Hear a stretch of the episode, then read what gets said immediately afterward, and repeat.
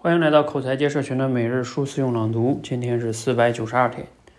缺乏安全感的父母会传递对危险的焦虑。有时候啊，父母传递给孩子的危险感并不是恶意的，但是呢，也会对孩子的认知发展构成威胁。父母自身呢，就对这个世界充满了不安全感，也有很多焦虑和担心无处安放，就会呢本能的投射到孩子身上。孩子还小的时候呢，喜欢乱吃东西，什么都往嘴里放。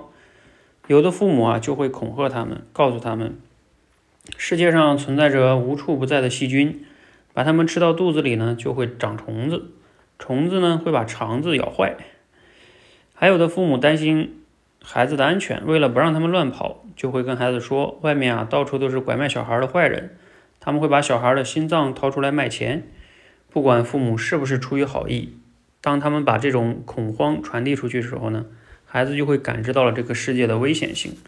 很多父母对孩子的调皮不听话很不耐烦，就会恐吓孩子：“你不听话，我就把你扔出去喂狼；你不好好学习，爸妈就不要你了。”这样的威胁呢，在很多时候的确是有效的。在成年人的世界里啊，区分现实和玩笑是非常容易的。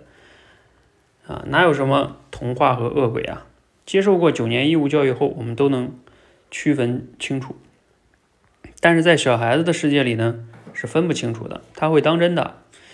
一个都一个能把童话当真的人，那还有什么是不能当真的呢？好，继续来自于《养育你内心的小孩》这本书哈。这段话呢挺好理解哈，就是说我们父母啊，有的时候无形中有意无意的传递了一些恐惧，让孩子呢变得对这个世界缺乏了安全感。而这个安全感呢，可能会伴随他的一生，因为小的时候你给他埋下的嘛，就像他说的啊，你再不好好学习，爸妈不要你了。像这个，我觉得是最有威威胁性的。嗯，孩子最担心的就是被父母不要，所以他就会讨好讨好你，或者非常恐惧不安，没有安全感，然后就会长大就变得没自信呀，等等等等哈，连贯性的动作。嗯，所以我们经常说的叫无条件的爱啊，就是这样的。你要去给予他这种支持，他才会有安全感，他才能更好的去探索这个世界。